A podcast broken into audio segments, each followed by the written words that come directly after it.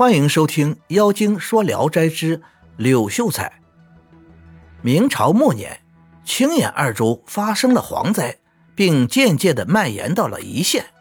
一县的县令对此很担忧。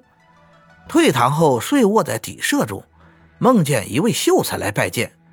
秀才头戴高冠，身穿绿衣，长得非常魁梧，自称有抵挡蝗灾的办法。问他有什么办法？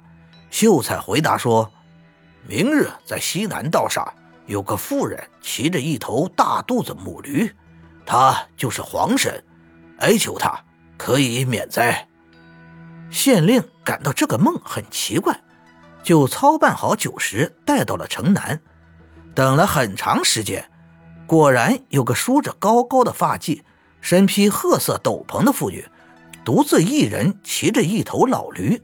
缓慢地往北走着，县令立即点燃香，捧着酒杯迎上去拜见，并捉住驴子不让走。妇人问：“您想干什么？”县令便哀求道：“区区小县，希望能得到您的怜悯，逃脱惶口。”妇人说：“可恨柳秀才多嘴，泄露了我的机密，立即让他身受蝗灾。”不损害庄稼就是了。于是饮酒三杯，转眼间就不见了。过后蝗虫飞来，遮天蔽日，但是不落在庄稼地，只是集中在杨柳树上。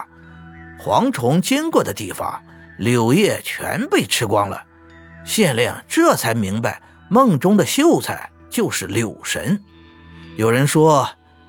这是被县官幽冥所感动的，确实如此。